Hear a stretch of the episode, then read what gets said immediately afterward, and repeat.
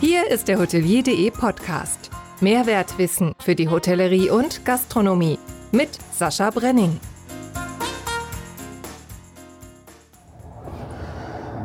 Moin zusammen. Werbung. Dieser Podcast wird von American Express präsentiert. Werden Sie mit Ihrem Unternehmen Akzeptanzpartner und profitieren Sie vom einheitlichen Service, Entgelt und weiteren Vorteilen unter amex.de slash max. Ja, der 59. Podcast findet an der großen Elbstraße im Hamburger Hafen statt.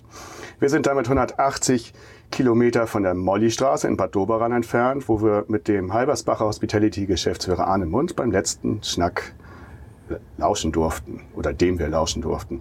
Im achten FIPS Podcast ist mit Dirk der mächtige Herrscher des Volkes zu Gast. Diesen althochdeutschen Namen teilt er sich mit Basketballlegende Nowitzki sowie dem HSV-Retter Wetendorf ob die beiden auch mal bei ihm zu Gast waren.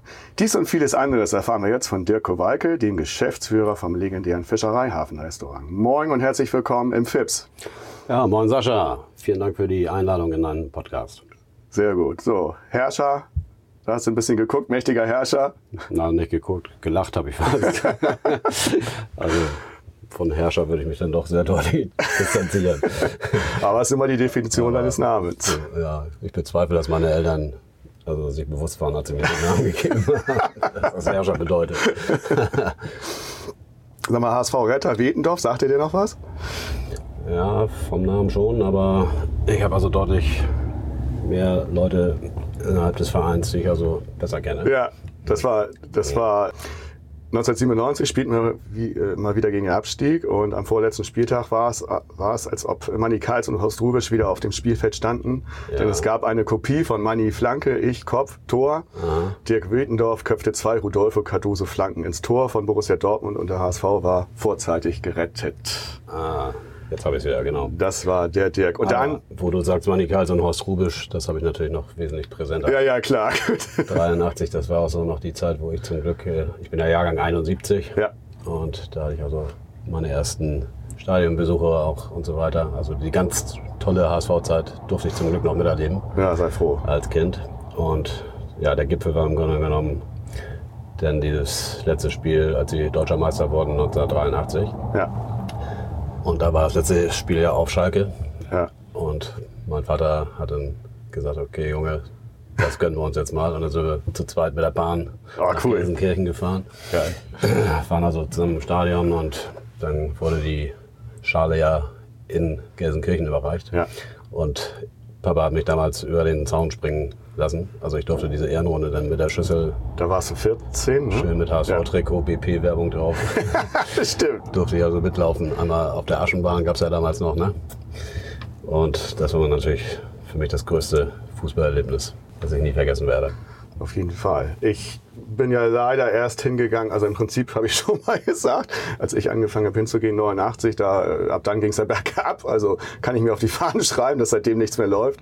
Trotzdem tolle Erlebnisse. Wir kommen da auch nachher nochmal drauf. Ja, wir stehen mit Fips hier. Im Rücken haben wir euren Komplex. Oh vom Fischereihafenrestaurant. Und wenn ihr jetzt immer hier so ein bisschen Lärm hört, dann ist das dem geschuldet, dass hier das Kopfsteinpflaster ist und die Autos hin und her sausen. Also nicht wundern, ihr kennt das ja. Es ist immer authentisch und immer direkt dran. Mhm. Ganz neue Perspektive auch für mich hier. Für dich, ja, stimmt. Auf dem Parkplatz des Fischereihafenrestaurants. Ja, wie, wie, wie viele Parkplätze habt ihr hier? Elf sind das. Elf? Elf direkt vor der Tür, ne? Und ja. dann haben wir aber drumherum noch den einen oder anderen angemietet. Okay. Den, also, also die nur der Wagenmeister kennt. Aha. Und er macht dann ja so eine Art Valley Parking. Das heißt, die Gäste können einfach ihm nur den Zündschlüssel geben. Okay. Und dann fährt er den einen oder anderen Wagen ein paar Meter weiter um die Ecke. Da sind die Autos dann in Sicherheit. Ja. Weil mit unseren elf Plätzen hier vor der Tür kämen wir nicht weit. Ne? Nee, das ist wohl wahr. Mhm.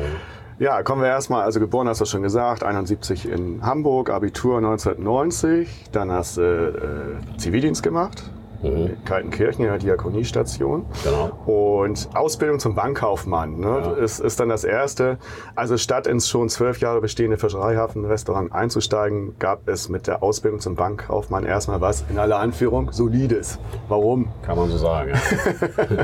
Ja, ja aufgrund des jugendlichen Leichtsinns vielleicht. Weil ich ganz einfach so nach der Schule und mit Anfang 20 noch nicht so den Ernstes der Lage erkannt habe. nach dem Motto, das wird sich schon ergeben, was ich letztlich, Ja. womit ich letztlich mein Geld verdiene. Und wirklich ernsthaft mit dieser Frage auseinandergesetzt habe ich mich dann erst, als ich die erste Berufsausbildung angefangen hatte Ja. in der Bank. Und das hat dann also nicht lange gedauert, um zu entscheiden, dass ich definitiv nicht in der Bank bleiben werde. Aber zu Ende, zu, zu Ende gemacht hast du es, oder? Ja, ja, habe ich. Ja. Das ist sowieso immer ein Lebensmotto von mir. Ja. Was man einmal anfängt, das muss man auch zu Ende bringen. Richtig. Und konnte die Ausbildung auch verkürzen. Also war von Anfang an nur auf zwei Jahre Mhm. angesetzt. Hat mir auch sicher nicht geschadet. Also ich bereue das in keiner Weise, dass ich da eine solide kaufmännische Grundlage mir geschaffen habe in der Bank. Aber habe dann während der Lehrzeit schon angefangen, immer regelmäßig zu jobben auch in der Gastronomie. Habe auch mal in der Diskothek gejobbt, in einem Tresen und so. Aber vorwiegend dann hier im väterlichen Betrieb Ja. und habe dann von Wagenmeister, Service, Küche überall reingeschnuppert schon Ja. und dann sehr schnell festgestellt, dass also definitiv mein Herz auch in der Gastronomie schlägt. Und dann gab es ein Küchenpraktikum im Romantik. Hotel Waldschlösschen Bösehof, Ja. Bad Beda Keser. Da waren schon einige. Da war auch ein Ja. Podcast-Gast äh, Nico Klintwort aus Saunsieg, der war da auch. Also das ist so für einige Ja. so ein kleines Sprungbrett gewesen.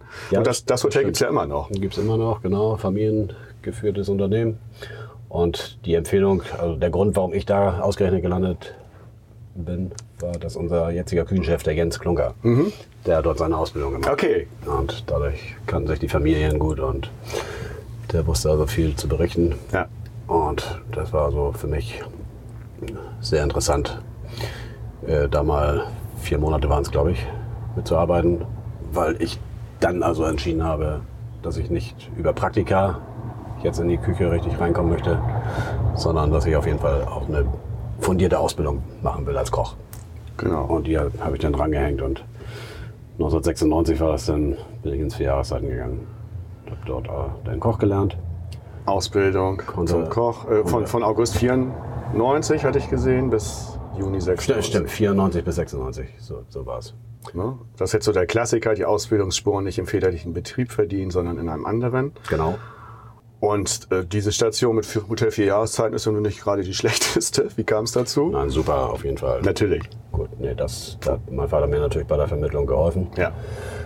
Aber wir waren auch ganze, ein ganz großer Schwarm von Auszubildenden, was super war. Die, Ja. Wir haben uns also auch gegenseitig dann so ein bisschen hochgebracht und Ja. also uns gegenseitig auch was beigebracht. Und das war so sehr fundiert und das ist einfach das erste Haus am Platz in Deutschland gewesen. Von der Entwicklung seitdem, jetzt die letzten 25 Jahre ganz zu schweigen. Also was der Ingo Peters, guter Freund von mir, da so performt hat, die letzten 25 Jahre, da kann ich wirklich nur meinen Hut ziehen. Ja. Also ganz, ganz toll und ich habe von jeher eben diese Beziehung durch die eigene Ausbildung dort, aber freue mich jedes Mal, also wenn ich mal wieder zu Gast sein darf im Hotel für Jahreszeiten und freue mich einfach über diese Entwicklung, wie er das Haus auch vom Scheitel bis zur Sohle da saniert hat und liebevoll alle Zimmer erneuert hat. Bis zum Nick hinein und jetzt neuerdings der Weinkeller da unten. Also Ja. eine Atmosphäre geschaffen. Also einzigartig. Gratulation. Ja, gut. Wenn wir schon dabei sind, können wir uns mal die Hörerchens aufsetzen. Ja.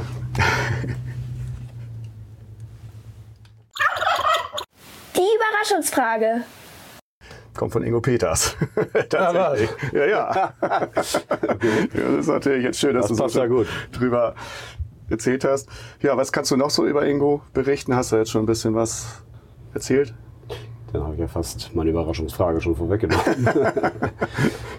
ja, also Ingo Peters hat zufälligerweise im gleichen Jahr in vier Jahreszeiten als Direktor angefangen, wie ich hier im Fischereihafenrestaurant. Das heißt, wir hatten beide im vergangenen Jahr unser persönliches 25-jähriges Dienstjubiläum. Ja. Und der Werdegang, also Ingo ist ein paar Jahre älter als ich, ich glaube zehn Jahre. Aber der Werdegang, dass er so in dem jungen Alter mit Mitte 30 schon so ein Haus, ich glaube, damit war der jüngste Hoteldirektor, also in der Grand Hotellerie in Deutschland, übernehmen durfte, sag ich mal. Da spricht ja schon mal Bände, aber auch wie er sich dann entwickelt hat und wie er also das ganze Haus immer weiter noch verbessert hat, nach vorne gebracht hat. Also habe ich große Achtung vor. Und gleichzeitig ist er eben auch ein toller so Kumpeltyp, Ja. mit dem man auch echt mal eine Stunde im Weinkeller verbringen Ja. kann und mal sich eine gute Flasche Wein teilen kann. Ja. Und auch über die also internen Dinge Ja. des Lebens sehr vertrauensvoll, vertrauensvoll auch sprechen kann. Ja, mit ihm hatte ich ja auch einen Podcast und seitdem haben wir auch Ja, da habe ich, auch- hab ich auch reingehört. Mhm. ganz, ganz guten Kontakt. Gut, dann kommen wir mal zur Frage von Ingo Ja. Peters. Lieber Dirk, wenn du an deine Lehrzeit in vier Jahreszeiten zurückdenkst, welche Erfahrung, die du damals gemacht hast, wünschst du keinem Azubi in der heutigen Zeit? Vielen Dank, lieber Ingo, für diese tolle Frage. Darf ich aber gleich die Hose runterlassen? ja, also ohne jetzt jemand zu nahe treten zu wollen, also erinnere ich mich dann also an den damaligen Chef de Partie Garde Manger, also kalte Küche. Und ja, der mochte mich irgendwie nicht so gerne. Ich weiß nicht warum, was ich ihm getan habe. Auf jeden Fall, die Zeit auf dem Garde Manger war für mich, bestand immer darin, sehr, sehr pünktlich zu kommen und es warteten immer Salatkisten also auf mich, ungefähr 12 bis 14 oder so, also zwei Stapel, die bis zur Decke gingen. Und ich war der Auserkorene, der also, ich glaube, vier Monate lang alleine immer den ganzen Salatbedarf des Tages fürs Hotel für Jahreszeiten produzieren durfte. Also eine Woche oder zwei kriegt man das ja ganz gut hin, ne? aber das war also definitiv zu lang und nee, das fand ich nicht so nett von ihm. Und das würde ich also gerne meinen eigenen Auszubildenden ersparen. Ja, es gehört ja alles dazu, dass man alles mitmacht, aber sowas natürlich, das ist so, wie es damals lief. Ne? Wir haben ja auch so dieses berühmte Beispiel von den fliegenden Kochtöpfen und so weiter. Jetzt nicht dort, aber ich Ja. meine allgemein. Aber so war es damals. Das kannst du ja heute ja äh, nicht mehr erlauben und Nein. willst du dir ja auch nicht mehr erlauben. Aber Wahnsinn, nicht. vier Monate. Nicht ansatzweise, nee, das stimmt. Aber wenn man dann noch weiter zurückdenkt, sag mal, die Lehrzeit meines Vaters, hat er natürlich mir auch mehrfach von berichtet. Der war als ganz junger, als Jugendlicher ist er in die Kochlehre gegangen in den Schwarzwald, so mit, mit, mit 15. Und da war das also noch Mitte der 60er Jahre oder Anfang der 60er Jahre gang und gäbe, ne? wenn, da, wenn man da nicht pariert hat. Und der Küchenchef hatte schlechte Laune. Dann gab es auch mal die eine oder andere Ohrfeige. Ne? Und das ist also natürlich, geht natürlich gar nicht. Aber das war früher gang und gäbe. Andere Zeiten, Gott sei Dank vorbei. Andere Und- Zeiten, andere Sitten. Ja, Gott sei- Gott sei Dank. das kann man, muss, man, muss man tatsächlich so sagen. Ja, Ingo Peters, das war eine schöne Frage und naja, eine schöne Frage, aber es war eine interessante Frage und hast ja auch schön was dazu erzählen können. Ja. Dann ging es weiter. Wieder eine tolle Station, Restaurant Jörg Müller auf Sylt. Ja, das war auch interessant. Als Jungkoch ging es weiter nach Sylt zum Sternekoch. Was hast du denn von dem mitgenommen? Ja, Sternekoch, wie du es schon sagst, also wirklich ganz tolle Küche auf hohem Niveau. Und die Besonderheit bei Jörg Müller war natürlich dieser Saisonbetrieb. Volle Kanne. Ja, heute auch sicherlich nicht mehr zulässig, so mit Arbeitsschutzmäßig. Ja, ja, ja. Also er hatte dann das System, dass wir in der Saison auch tatsächlich keinen freien Tag hatten. Ne? Also wir haben sieben Tage gearbeitet, ich glaube dreieinhalb Monate am Stück. Und selbst als junger Mann, also wie alt war ich bei Jörg Müller? Anfang 20 oder Mitte 20? Also war die Kondition irgendwann vorbei. Ne? Also da muss man sich wirklich zusammenreißen und sich dann am nächsten Tag wieder zur Arbeit schleppen fast. Ja. Weil man konnte nicht mehr, ne? man war ausgelaugt. Aber da hat man wirklich arbeiten gelernt. Also im Nachhinein hat das natürlich auch nicht geschadet. Dass man einmal sowas mal mitgemacht hat und mal wirklich, was es heißt, über die Schmerzgrenze hinauszugehen und froh zu sein, dass es auch zu schätzen wissen im Nachgang, ja, wenn man, wenn man dann mal auch seinen freien Tag genießen kann oder Ja. idealerweise heutzutage glücklich, also glücklicherweise zwei an der Zahl pro Woche. Du brauchst einfach deine Auszeiten und deine Regenerationsphasen. Das geht allen so. Gerade wenn du ein bisschen älter wirst, ist ja klar. Merken wir, ne? Ist den Akku wieder Ja, aufladen zu merken wir mehr, wir beiden. Ne? Ja. Ich merke das auch. Das ist einfach so. Ja. Das werde ich immer belächelt für mit 48, aber Nee, nee. nee, das ist ganz normal. Ja, und, ich auch. und ich finde das, auch- finde das auch gut, wenn man das bewusst wahrnimmt und wenn manche Sachen nicht mehr so gut gehen, dass man da auch nicht äh, irgendwie sagt, ey, so Mist und ich kann das nicht mehr und sich ärgert, sondern das einfach, das ist das, das Älterwerden, das ist alles nicht schlimm. Richtig. Man muss sich ja darauf einstellen, ne? Und ich mache also privat auch viel in Sachen Fitness. Ja. Jetzt nicht unbedingt, dass ich um die Halbzeit jogge jeden Tag. Kann ich mal, weil man muss ja auch die eigene Konstitution gut einschätzen. Ob das kann ja auch kontraproduktiv sein, wenn du dich dann zu Absolut, sehr äh, absolut. schlauchst. So, ne? Ja. Gegen so manchen Schmerz, sag ich mal, dann antrainierst, das ist dann auch der falsche Weg. Ne? Ja. Aber ich mache viel so Pilates-Übungen so zu Hause. Ne? Ja, gut. bisschen Yoga-mäßig.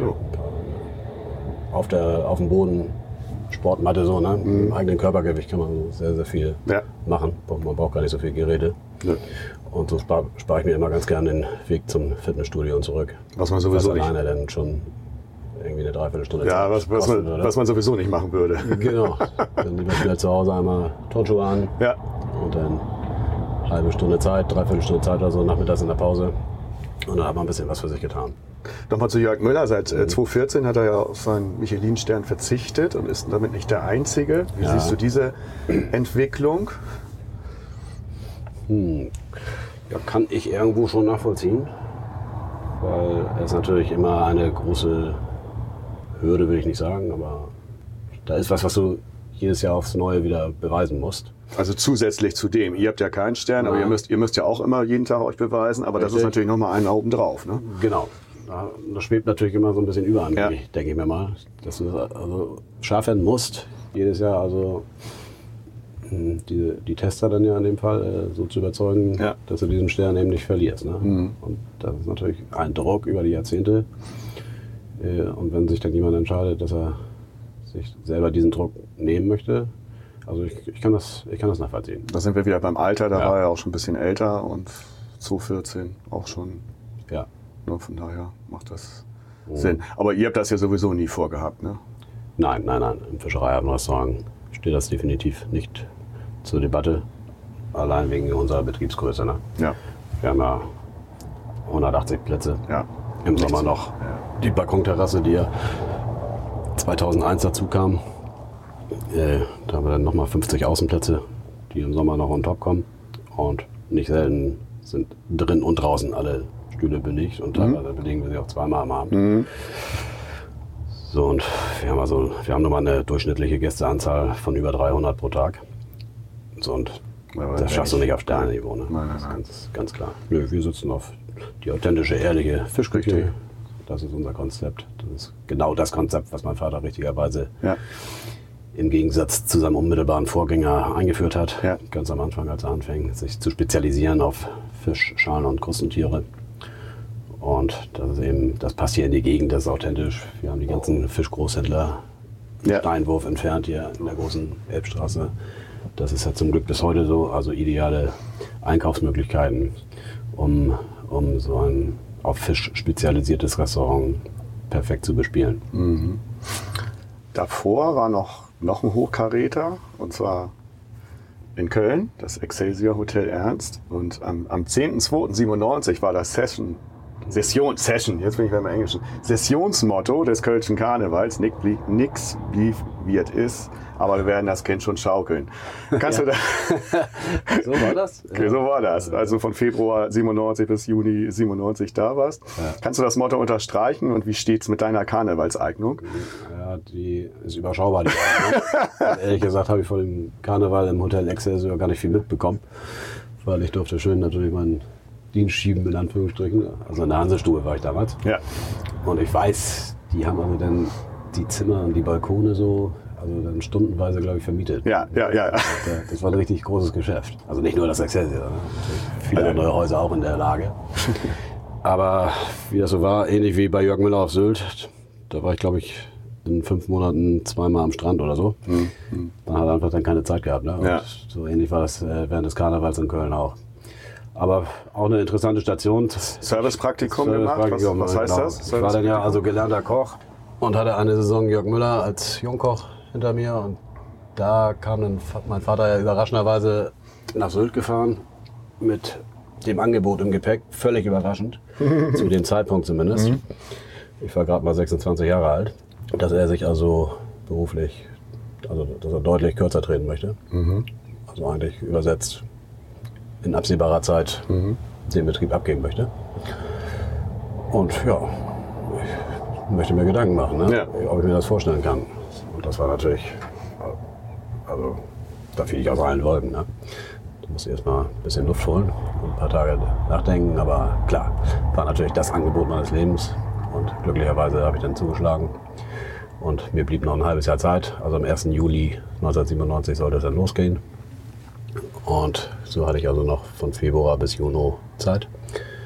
Und die habe ich genutzt, um einmal jetzt meine Servicefertigkeiten mal so ein bisschen Zu schärfen. ja, genau. Das heißt, ich habe ja nie professionellen Service. Ich habe ja immer nur Ja. gejobbt, ne? Ja. Aber das, dass man dann auch mal diesen klassischen Service von der Pike auch nochmal so ein bisschen sieht. Und das habe ich dann in der Hansestube gema- gemacht, im Hotel Excelsior. Und ganz unmittelbar davor, im Mai, Juni, habe ich dann nochmal so ein Barkeeper-Praktikum gemacht, weil da hatte ich schon die Idee, im Fischereihafenrestaurant die Oysterbar Mhm. Kommen wir noch zu? ja, zu, Okay. also neu zu bauen, ja. Ja. Und da wusste ich auch noch nicht. Zu Ritchie kommen wir bestimmt auch noch. Den Natürlich. genialsten Barkeeper, Ja. den so schnell also gefunden habe. Glücklicherweise wusste ich nicht. Also meine Ursprungsperspektive war, ich baue eine Bar, Mhm. aber habe nicht viel Bartender-Kenntnisse. Okay, und dann Musste das. natürlich auch das erste Konzept selber irgendwie entwerfen. Und da in dem Punkt war mein Vater jetzt auch nicht. Also, hatte ganz, Nee. ganz, ganz viele Stärken. Aber lass uns- lass uns kurz- lass uns- ne, das nicht. Und deswegen habe ich da also dieses Praktikum noch schnell gemacht. Ja, gut. Lass uns, lass uns, Ja. Mhm. ich komm, wir kommen da noch zu, alles, alles gut. Ähm, 16 Jahre zuvor, 1981, Ja. brachte dein Vater Rüdiger Kowalke Ja, das Fischereihafenrestaurant auf den Weg. ja. Aber bevor es losgehen wurde, äh, konnte, äh, mussten einige Hürden überwunden werden. Welche waren das? Das kann man mal sagen. Wie, äh, welche waren das und wie sah es denn hier überhaupt aus? Ja, die Haupthürde war, glaube ich, dass meine leibliche Mutter, mit der ja damals noch verheiratet war, nicht so begeistert war von der Idee. Also die haben sich im Winter war das ja auch, äh, das hier angeguckt gemeinsam, sind aus Kaltenkirchen gekommen. Es war eiskalt, hat geregnet und damals war hier in der großen Elbstraße ja noch eine ganz andere Atmosphäre. Ne? Ich sag mal, es gab ja kaum Restaurants. Das Fischereifenrestaurant war zu dem Zeitpunkt sogar das einzige. Mag sein, dass es die Haifischbar schon gab, so, ne? aber das war es gastronomisch. Ja. Es war hier nur fischverarbeitende Industrie, baufällige Lagerhallen, Schuppen, unbeleuchtete Speicher und dennoch äh, die Mädels Ja, ab 20 Uhr, ja, also Straßenstrich. ja. Und zwar in unmittelbarer Reichweite vom Fischereihafenrestaurant. Kein optimaler Ort für ein feineres Restaurant. Richtig. Aber Wir hatten da ein Haus auch in Kaltenkirchen immer gebaut. Also meine Eltern, Mitte der 70er Jahre.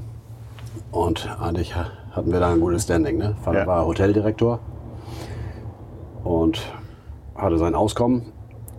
Und allein der Arbeitsweg jetzt jeden Tag von Kaltenkirchen nach Hamburg und so, das war so Mutter ein bisschen ein Dorn im Auge.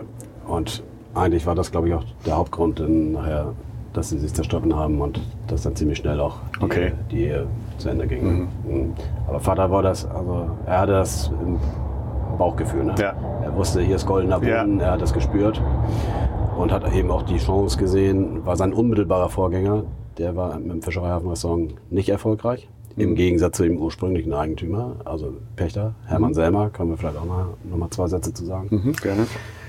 Aber der war so, der unmittelbare Vorgänger war nur fünf Jahre da und also der Laden wurde neu ausgeschrieben Mhm. von, von dem Verpächter, den wir bis heute haben. Über 100 haben sich darauf beworben. Fischmarkt Hamburg-Altona GmbH. Also wie viele das nun wirklich waren, Hatte ich- weiß ich ehrlich gesagt nicht. Aber auf jeden Fall gab es mehrere Bewerber. Hatte ich irgendwie, ich glaube, im Abendblatt gelesen, aber Ja. das war der Artikel und das über 100 weitere haben sich beworben. Ja, und ja, man muss sich vorstellen, wenn Papa davon mal erzählt hat, der Vorgänger war ein passionierter Jäger.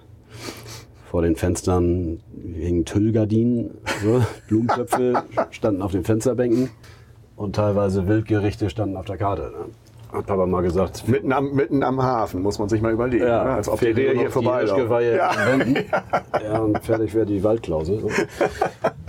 Und gut, das ist jetzt vielleicht ein bisschen übertrieben, aber. Und nichts gegen Waldklausel. Definitiv, nee, definitiv nicht, nicht das richtige Konzept Nee. hier für ein Restaurant in dieser, in dieser Lage. Ne? Aber das war natürlich gleichzeitig auch Papas Chance, mal für einen kompletten Neuanfang. Mhm. Also in dieser Gegend das Restaurant schick zu machen, war natürlich gewagt. Ne? Und Ja. war dann auch drei, vier Monate, glaube ich, ganz hart. Musste sich auch 80.000 Mark leihen, ne? das kommt auch noch hinzu. Damals das- viel Geld. Musste sich ein bisschen verschulden. Ja. Und ja, die Kosten nur in so einem großen Betrieb ticken natürlich von Anfang an. Die Fixkosten. Und also durfte nicht schief gehen. Nee. Sagen wir mal so, in Anführungsstrichen.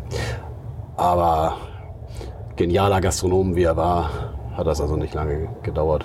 Und innerhalb weniger Monate hat er, hat er das Restaurant also von 0 auf, auf 100 gebracht. Mhm. Und das hat er auch mit äh, drei Vertrauten aus seiner vorherigen Arbeitsstelle, den Kaltenkirchner Hof, Genau. gemacht. Zum Beispiel Küchenchef äh, Wolf-Dieter Klunker hat er mitgenommen. Das war ja auch schon mal wichtig, ne? dass, die, dass, die, dass er da gleich so einen Stamm hatte, die auch äh, mitziehen.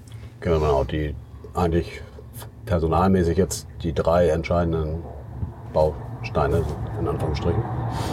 Also Sekretärin, Restaurantleiter, Peter Dürr war das damals und Wolf-Dieter Klonker als Küchenchef. Die kamen mit ihm zusammen von der ersten Stunde an ins Fischereihafenrestaurant aus Kaltenkirchen. Okay, und dann hat er auch gleich auch eine super Idee zur Nachahmung empfohlen für andere. Hat alle Concierges aus den wichtigsten Hamburger Hotels eingeladen, Mhm. ähm, damit die das äh, Fischereihafen-Restaurant empfehlen. Genau, Da muss man auch erstmal drauf kommen. muss man drauf kommen. Gutes Marketing. Ja, ja, absolut. absolut. Das, das konnte er auch Ja, noch. Die Idee war sehr, sehr gut und hat dann auch äh, angefangen, sehr schnell auch Weihnachten immer alle Concierge, ne, Portiers in den Hotels Genial. zu besuchen. Und hat denen also ein Geschenk mitgebracht. Irgendwann wurde es dann traditionell eine Seite Räucherlachs. Und das, also wir lachen, das, das haben wir bis heute beibehalten, diese Cool. Tradition. Ja, Also viele Jahre habe ich das dann mit Papa zusammen gemacht. Also den ganzen Wagen vollgeladen mit, mit Räucherlachsseiten und dann natürlich Weihnachtskarten so, ne? Und Gutscheine, Ja. Dinner for Two und so. Und irgendwann ist dann mein, mein Stiefbruder Benny ins Unternehmen mit eingestiegen. Vor 12, 13 Jahren so. Und dann hat er es ein bisschen übernommen. Ne? Ja, schön. Aber, aber von der Sache her, die Aktion machen wir bis heute. und dann kommen immer noch aus Mitte den anderen, Dezember. anderen Hotels auch immer noch die, Ja, ja, werden ja immer noch so die, ich sag mal, die hin. 25 besten Hotels Ja. in Hamburg über und bedanken uns überall persönlich, gehen rein und Ja. also tagsüber machen wir das so, dass wir auch möglichst viele dann auch also zu. Gericht bekommen, Ja, ja. antreffen Mhm. ne, und dann übergeben wir persönlich unsere Geschenke und halten einen kleinen Plausch. Und ja, die freuen sich einfach. Ne? Das ist eine tolle Tradition. Was waren noch so besonders gute Ideen, die dein Vater hier umgesetzt hat, so im Laufe seiner Ägide?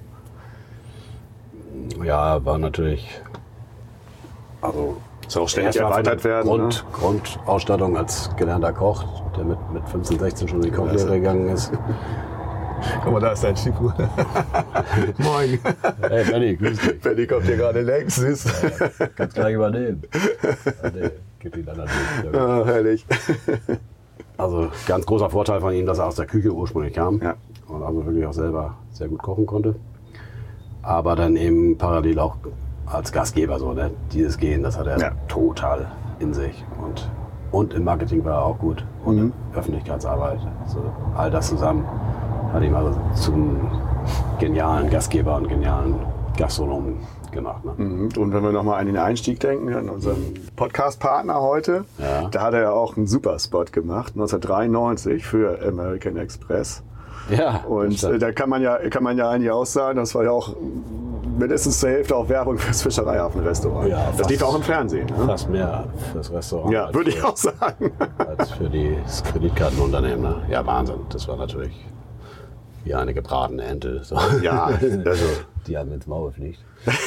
aber wirklich. Weil es gab da, glaube ich, nur vier oder fünf Partner, die, Ja. also da, für American Express war es ja, also dann Fernsehwerbung machen konnten. Ja. Und Papa war einer der Auserwählten. Richtig. Und das war dann eigentlich der Moment, also das Restaurant lief zu dem Zeitpunkt sowieso schon brillant.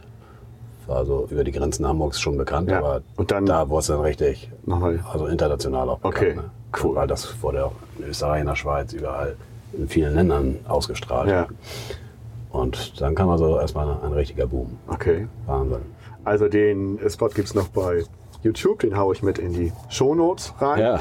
Und dann waren wir schon da, am 1. Juli 1997 hast du mit zarten 26 die Ja. Geschäftsführung übernommen. Ja, Das war ja auch ein großer Vertrauensbeweis von deinem Vater. Du hast ja schon gesagt, er wollte kürzer treten. Muss man aussagen, dass er Ja. das ja relativ früh erkannt hat. ja. Ne? Er war Und- gesundheitlich schon so ein bisschen Ja. angeschlagen. Aber trotzdem großer Vertrauensbeweis. Muss man, das passiert ja auch nicht überall heute. Stimmt. Nachfolgeregelung sch- schwierig oder die wollen das nicht oder vertrauen den Stimmt. Zögling nicht. Aber das, Mhm.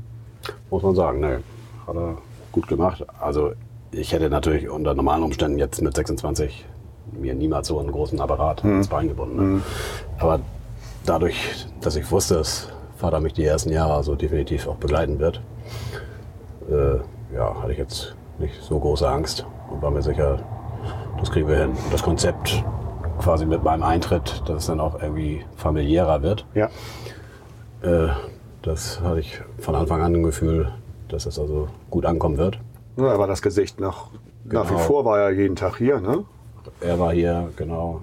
Also wir haben uns dann auf die Fahne geschrieben, einer von uns muss, Muss hier sein, okay. Muss, muss immer da sein. Das war vorher, wo er dann quasi so ein bisschen mehr die One-Man-Show Mhm, gemacht hat. natürlich. In den 80er Jahren war es natürlich, hat, hat er auch sieben Tage geöffnet. Ja. Aber wenn er dann Sonntag, Montag frei gemacht hat, da war der Patron dann halt selber nicht da. Ne? Ja, haben die Leute bestimmt auch gefragt, wo sind dann wir? schon Ne? ein bisschen Nachteil. Ne? Ja, ja, okay. Peter Dürr hat das sicherlich brillant gemacht damals, damals als Restaurantleiter. Ja. Lief ja auch sehr gut. Aber wenn du es mit, mit der Familie komplett abdecken kannst, Mitte der 90er Jahre kam ja auch Susanne, äh, die er später geheiratet hat, seine Frau, mit dazu. Und die hat auch die Rolle der Gastgeberin mit übernommen. Und so waren wir eigentlich zu dritt. Viele Jahre. Und wie lief das tägliche Miteinander so? Ja, im Großen und Ganzen sehr gut. Papa war natürlich immer Vorbild Nummer eins für mich Ja. als Gastronom. Ja. Aber ja, war natürlich auch ein ungeduldiger Typ. Und wenn ihm mal was nicht gepasst hat, also wir sind auch das eine oder andere Mal hat es auch geknistert. Natürlich. Aber es gehört ja auch dazu. Aber wir haben das, wenn dann mal hinter den Kulissen ausgetragen. Und zwar auch kein Dauerzustand. Das sind ganz normale, Ja, ganz normale Sachen, wenn du jetzt jeden Tag aufeinander. Ne, das, ich, also ich finde das bewundernswert, Ja, dass das ja. überhaupt so äh, grandios geklappt hat. Also in der, in der Außendarstellung ist uns das, glaube ich, perfekt gelungen. Ja. Dass wir diesen, dieses familiäre, Ja. positive rübergebracht haben. So, und wenn es mal eine Meinungsverschiedenheit gab, dann haben wir es hinter der Kulisse auch abgemacht. Genau. Und dein, dein Bruder oder Halbbruder haben wir gerade gesehen. Ja, das war ne? Benjamin Karst ist auch mit an Bord. Sein Das Sohn. war die genialste Personal in Anführungsstrichen Entscheidung Ja. überhaupt.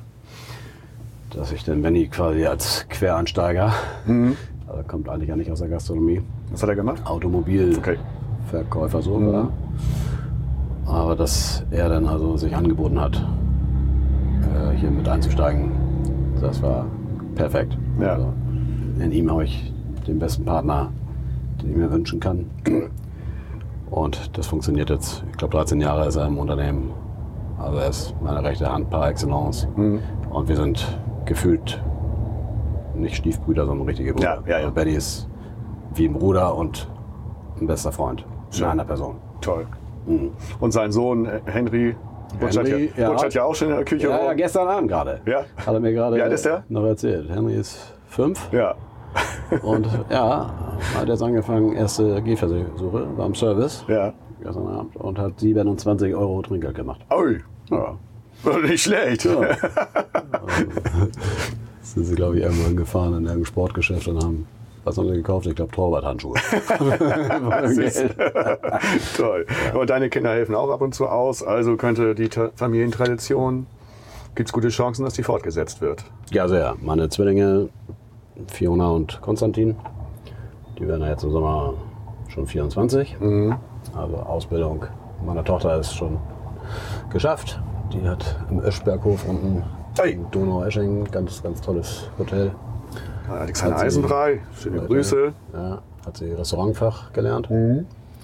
War da also drei Jahre unten. Und ist jetzt im Sommer dann zurückgekommen. hat erst bei mir dann angeheuert. Mhm. Ungefähr sechs, sieben Wochen war sie bei mir. Fulltime. Aber dann kam der Ruf aus dem Hotel für Jahreszeiten. Ah, die Wie sollte es anders sein? nee, also Spaß, ne? Ja, klar. Die sensationell. Toll. Und sie ist also jetzt seit Oktober im, im Hotel für Jahreszeiten. Und zwar sogar im Verkaufsbüro. Okay. Wenn du jetzt Restaurantfach gelernt hast, heißt das ja eigentlich, dass du im Service auch bleibst und arbeitest. Und dass du gleich als erste Station im nächsten Betrieb nach der Ausbildung gleich ins Büro, Veranstaltung, Verkauf mach- machen darfst. Das ist natürlich auch eine Auszeichnung. Und ja, einmal in so einem Haus und dann Du kennst in das der ja. Abteilung. Also das ist auf jeden Fall schon mal ein ganz toller Weg, den sie da eingeschlagen hat. Und da hoffe ich, dass sie da jetzt auch erstmal ein, zwei Jahre bleibt. Ja. Und dann werden wir sehen, wie der Werdegang so weiterläuft. Also wenn es nach mir geht, dann würde ich meinen Kindern auf jeden Fall empfehlen, auch ins Ausland zu gehen. Ja. Möchte ich ihnen ermöglichen. Wir haben auch schon oft darüber gesprochen. Es verlockt natürlich so ein bisschen, weil sie hier beide schon sehr, sehr viel gejobbt haben. Und Du warst ja auch im Ausland in Köln, ne? nee, genau, ich meine das richtige Ausland. Ja, das ist das ist klar. mir nämlich eben nicht gelungen, Ja. Bei äh, der ganzen Kürze dann mit 26 hier Ja. einzusteigen. Aber das Hättest du hat- dann bestimmt noch gemacht, ne? Hätte dann ich sehr gerne halt- gemacht. Aber dann kam der Lockruf. Also ich wollte damals nach USA dann Okay. Mhm. als erste Station, hatte ich mir vorgenommen. Aber dann kam das halt Anders. früher, als ich dachte. Ja. Und also ich möchte meinen Kindern, die ja keine Kinder mehr sind, also den beiden das gerne ermöglichen. Ne? Allein auch der Sprache wegen, ne? dass, du- dass du einmal richtig fließend Englisch lernst, Richtig. Mhm. lernst. Das ist schon ein Vorteil. Ne? Das ist, also kann ich denen nur ans Herz legen. Also ich biete ihnen das an und was sie dann daraus machen, müssen sie natürlich selber entscheiden. Aber es verlockt natürlich, weil sie hier so viel Lob kriegen. Mhm. Na, das sind natürlich auch ganz starke Service-Mitarbeiter schon beide. Klar. Und wenn die hier durch die Reihen fegen, in Anführungsstrichen, kriegen die natürlich an jedem zweiten Tisch, oh, ist ja toll und genial und wann fangen sie denn hier an, wann steigen sie denn ein, wann übernehmen sie denn den Laden? das geht in einer Tour so. Ne? Ja. So, und Aber so schaffst du auch diese Bindung noch weiter, noch weiterzugeben. Ist Das natürlich doch- einerseits toll, andererseits ist mit 23, 24 natürlich zu früh. Ja, klar. So, und die sollen natürlich auch erstmal ihre Erfahrungen sammeln in anderen Betrieben und gerne eben auch im Ausland. Ja. Und dann ja auch letztlich ein bisschen für sich selber auch Input mitbringen. Ne? Ja. Also Neuerungen vielleicht auch mitbringen und ja, ihre eigenen Ideen, wie sie dann auch dieses Unternehmen eines Tages mal also weiterführen können ne? und verbessern können und innovativ sein können. Meine bessere Hälfte und ich äh, machen das einmal im Jahr, dass wir hier, warum wir hierher kommen, da kommen wir noch drauf, aber Ja. dass wir einmal im Jahr hierher fahren. Das ist so, fahren wir bis Finkenwerder, fahren mit, dem, Ja, mit der Fähre rüber Jo. bis Dockland Jo. und dann gehen wir hier hoch Ja, und dann gut. essen wir, essen wir was Schönes hier. Das ist für uns so, ja, ein, so einmal im Jahr machen wir das. Ja. Und seitdem wir das machen, seit äh, drei, vier Jahren, Mhm. sehe ich hier oder sehen wir immer wieder die gleichen Mitarbeiter immer noch. Also ihr habt viele Ganz lang viele. gediente Mitarbeiter. Wie macht ihr? aber ich mache jeden Tag Das drei denn? Kreuze, dass das so ist. Ja. Wirklich, ja. Weil das ist ja im Moment das größte Thema, Eben, was wir in ganz Deutschland in der Gastronomie haben. Ne?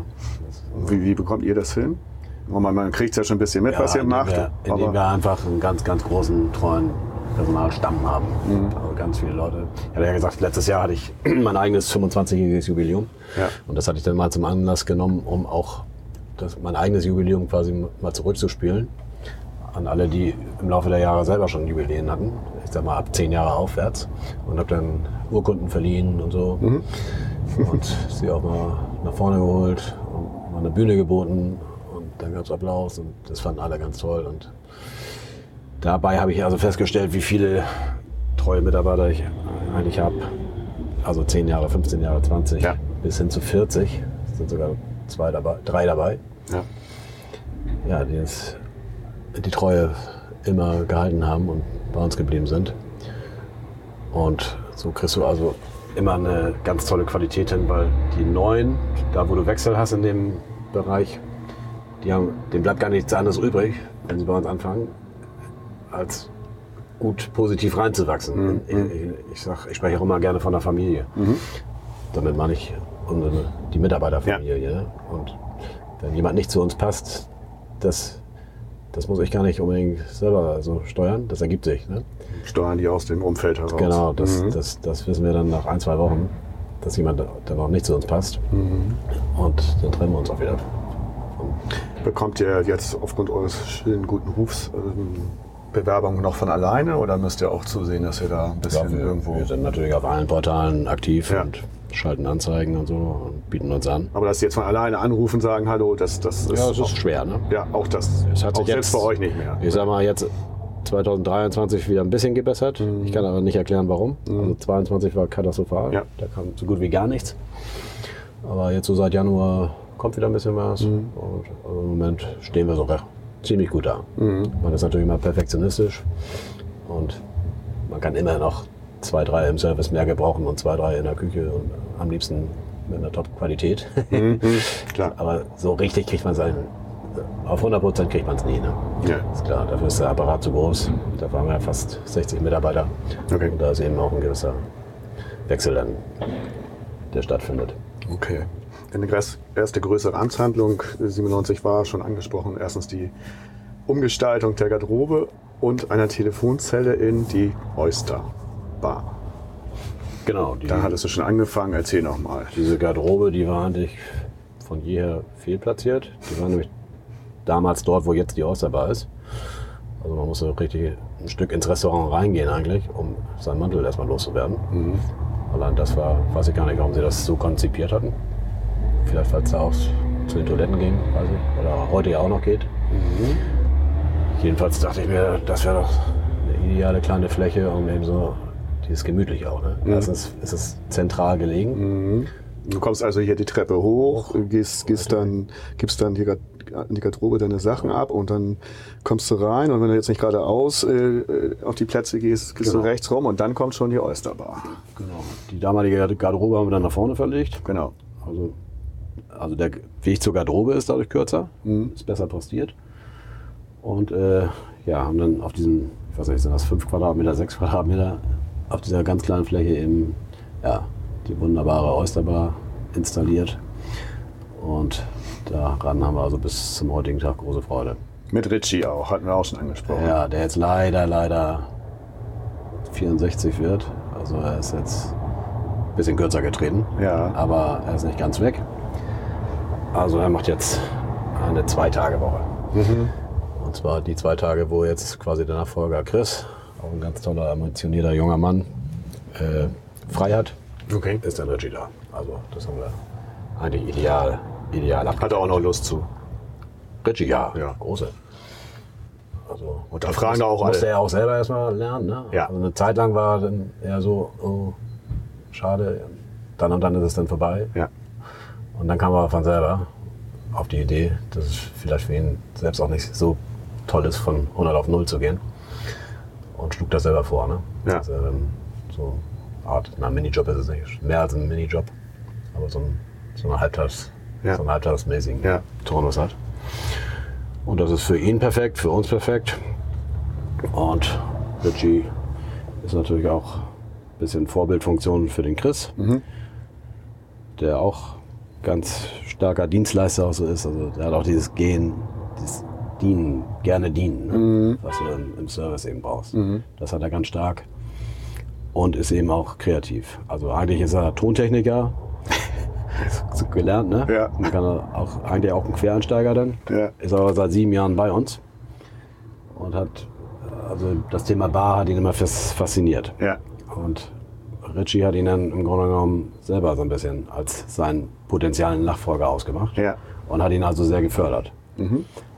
Und hat ihn also ausgebildet im Grunde genommen. Und sehr dazu beigetragen, dass Chris die Entscheidung dann getroffen hat, also wirklich seinen Hauptberuf dann zu uns zu verlegen. Und dann hat er noch ein ganz tolles Angebot bekommen von dem Premium-Getränkehersteller Diageo. Die machen einmal im Jahr bundesweit so, ein, eine Performance, das heißt Learning for Life. Und suchen aber sich die besten Leute selber aus. Also entscheiden in der Vorauswahl schon mal selber, wer da überhaupt teilnehmen darf. Und da hast du also so ein ganz, ganz starkes Bartender-Programm mit sechs Theorieprüfungen, zwei Praxisprüfungen und einer ganz hohen Durchfallquote auch. Also nur 30 Prozent bestehen dann am Ende die, diese Prüfung. Und du darfst auch nur ein einziges Mal im Leben teilnehmen. Okay. Also wenn du es nicht schaffst, dann ist es vorbei. Und Chris gehörte zu, ein, zu den ganz wenigen, die vergangenen Sommer also diese Prüfung, Professional Bartending Programm so absolviert hat. Und das ist natürlich außer für sein Selbstbewusstsein Ja, super. eine super Grundlage jetzt. Ne? Und kreativer Typ eben auch. Also kommt von sich aus dauernd an und Ja. sagt, Chef, ich habe hier den und den Cocktail neu erfunden. Probieren Sie mal, was meinen Sie?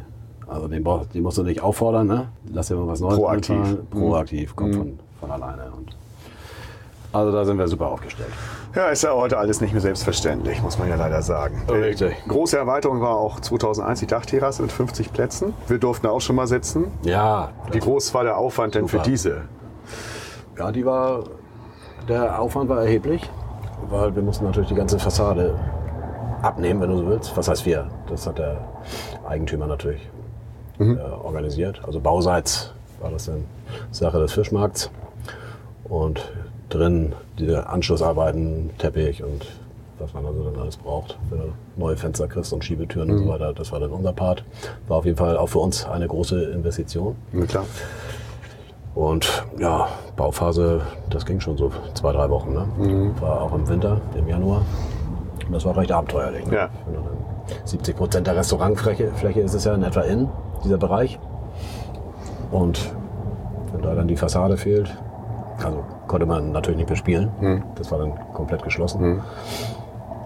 Aber wir haben das dann ziemlich optimiert vom, von den Arbeitsabläufen. Also ich glaube zwei, drei Wochen, dann war das fertig. Okay, nur das geht ja. haben wir noch einen Maler, der hat diese wunderschöne Malerei da oben auf der Empore. Das ist ja die ganze Wand mit so einem Hafenmotiv. Herrlich. Also so spiegelbildmäßig. Die hat, das hat er da gemalt, diese beiden Riesenbilder.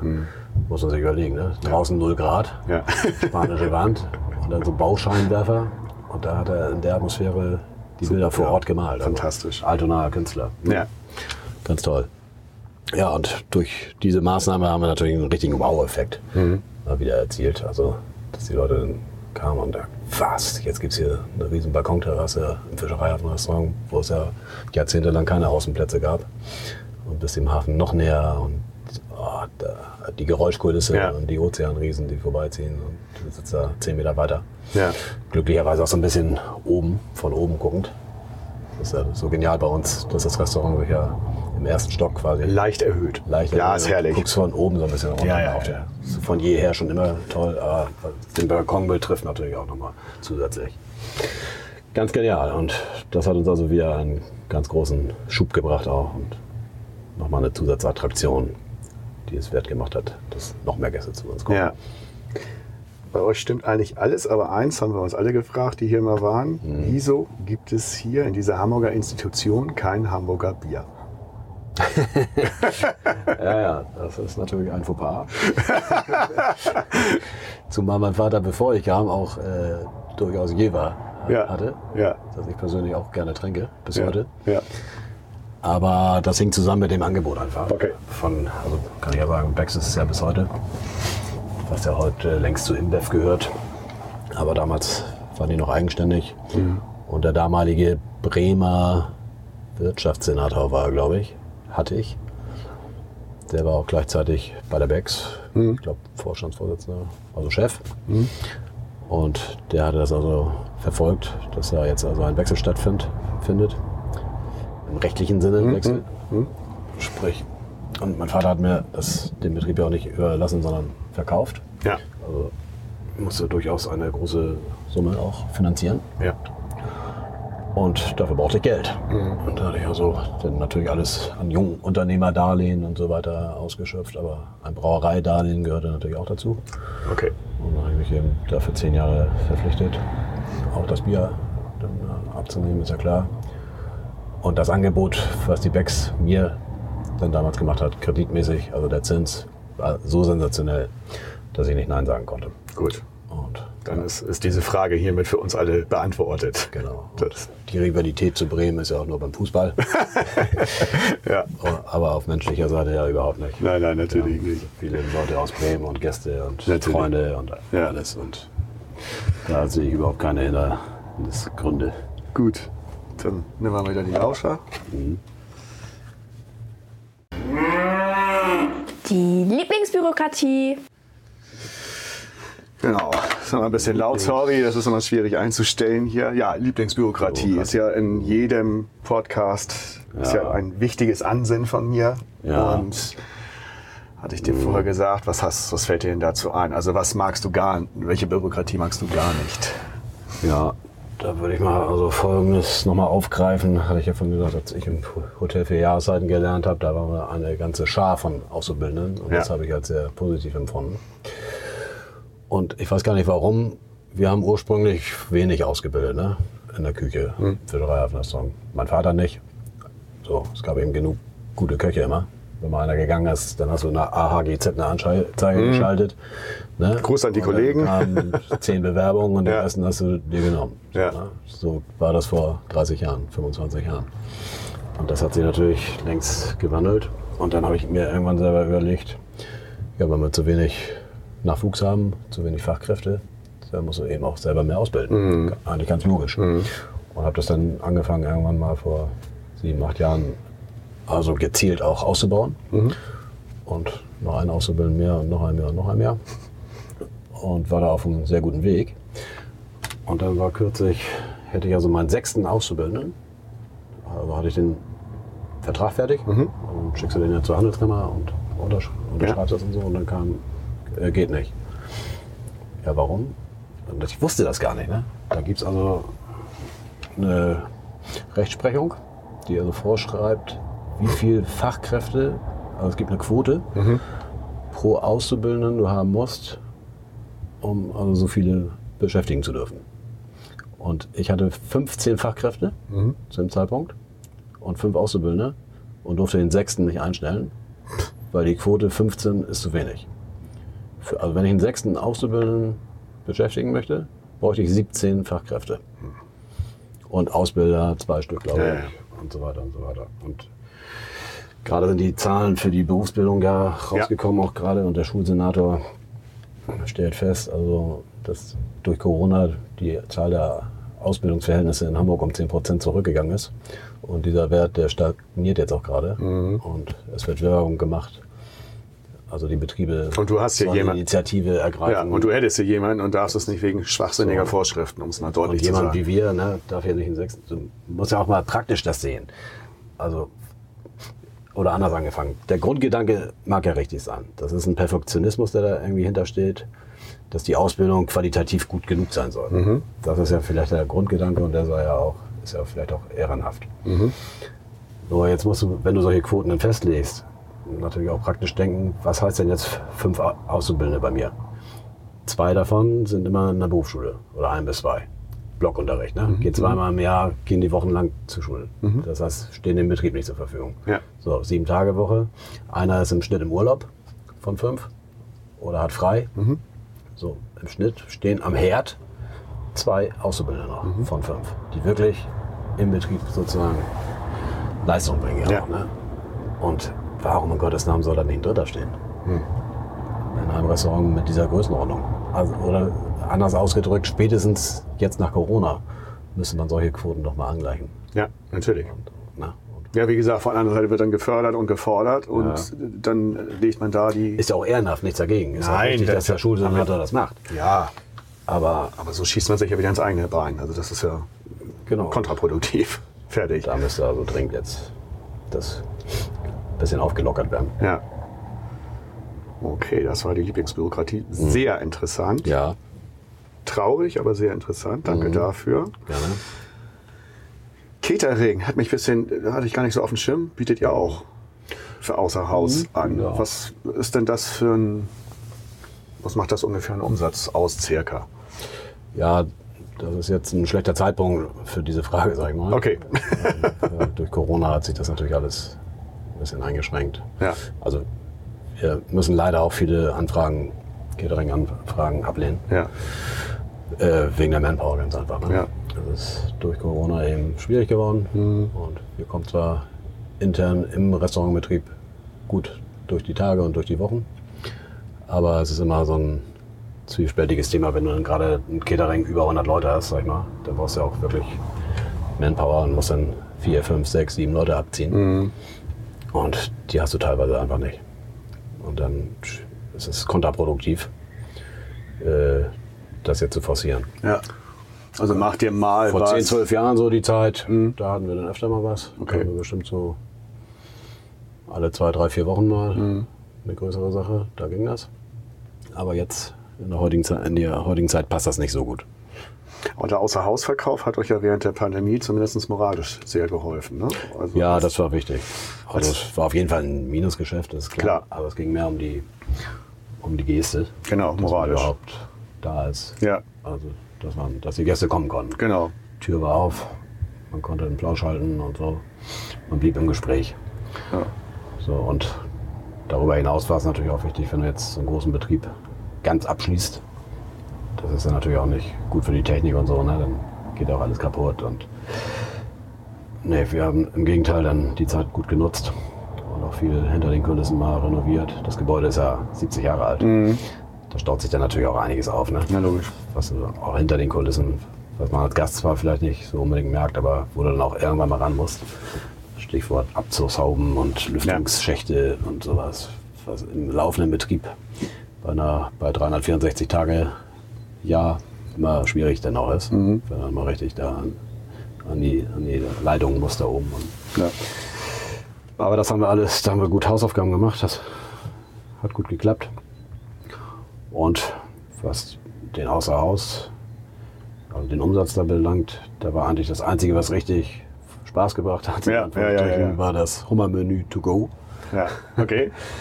Ja, das lief also, weil das so viele Leute kennen, das machen wir, ich glaube schon seit 12, 13, 14 Jahren, immer Mitte Januar bis Ende Februar, die sogenannten Hummerwochen, Hummerfestival. Und War mal die Idee, auch eigentlich eine Marketing-Sache.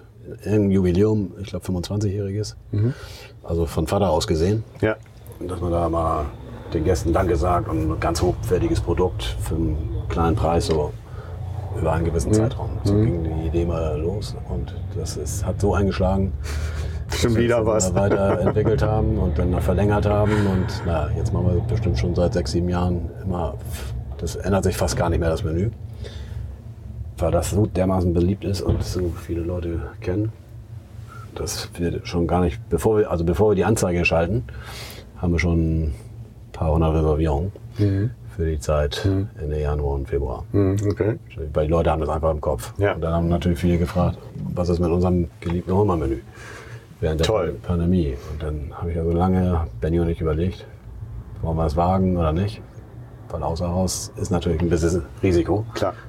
Dass wenn die Leute das dann auspacken und so und zu Hause selber machen, dass dann vielleicht auch Enttäuschungen sind, Mhm. dass das dann nicht so gut klappt. Aber ganz super. Benny ist da dann zum Verpackungskünstler geworden. Mhm.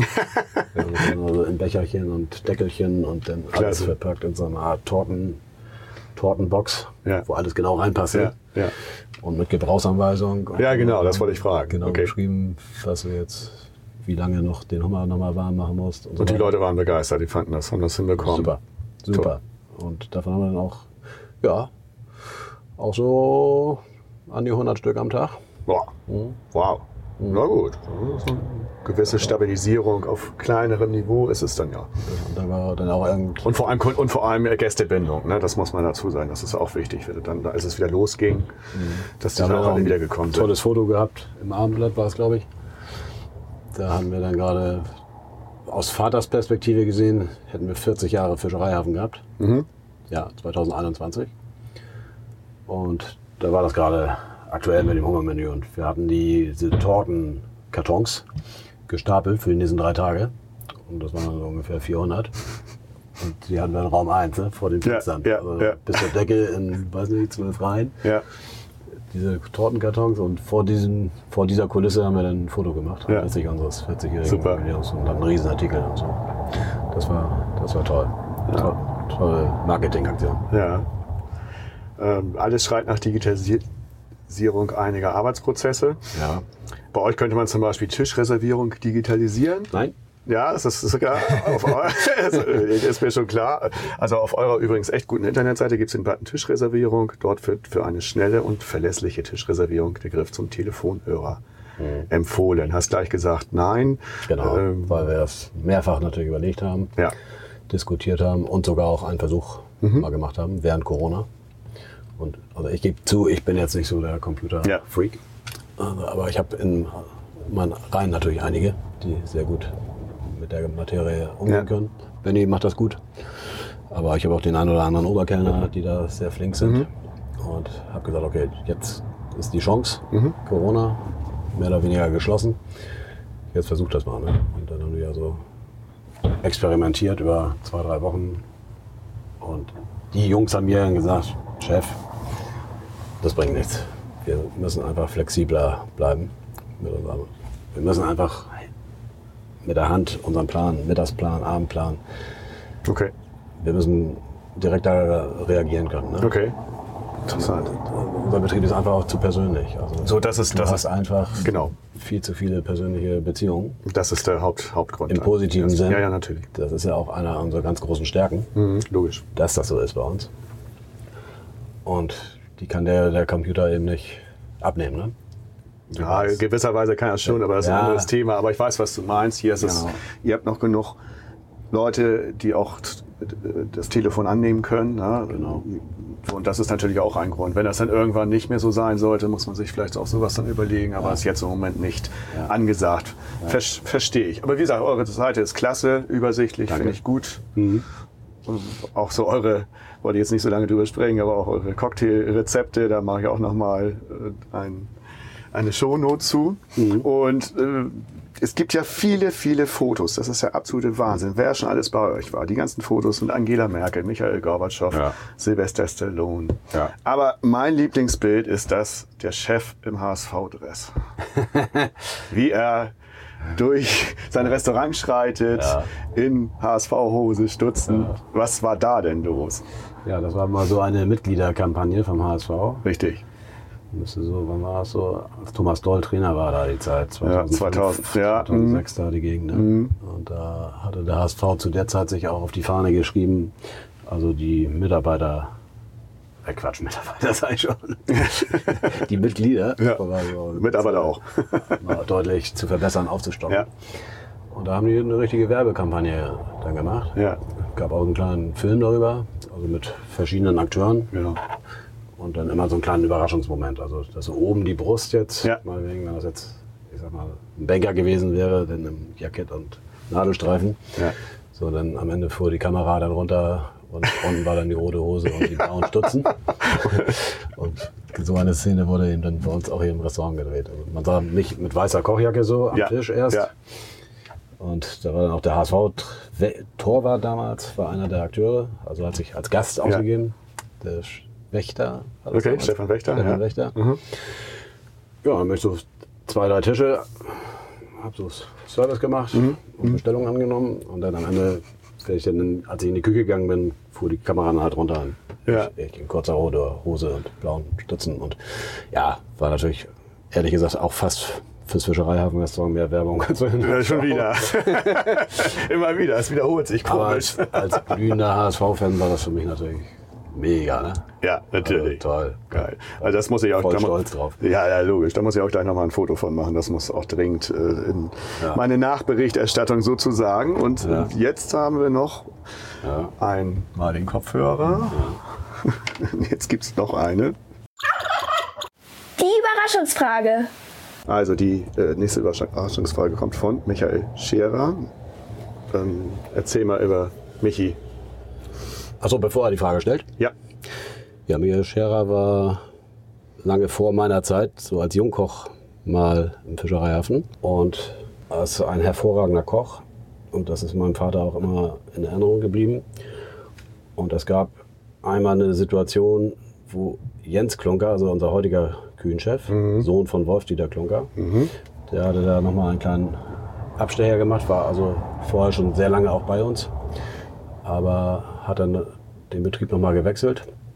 Und Wolf-Dieter Klunker s- ging so Richtung Rentenalter. Das heißt, da gab es auf der Position jetzt Handlungsbedarf.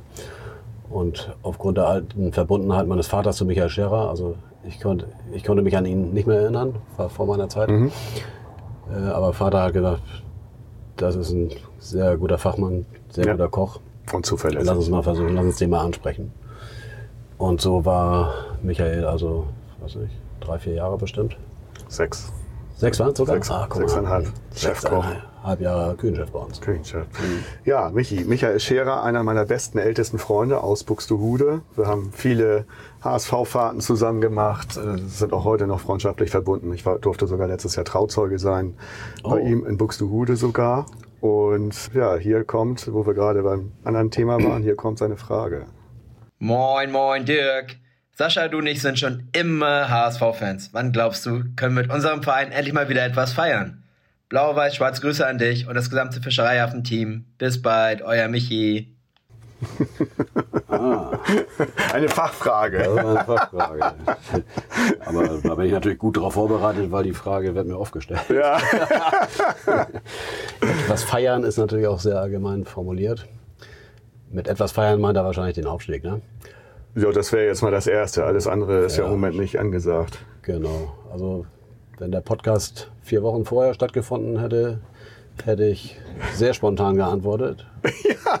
Kommenden Mai, hätte ich dann gesagt. Ja.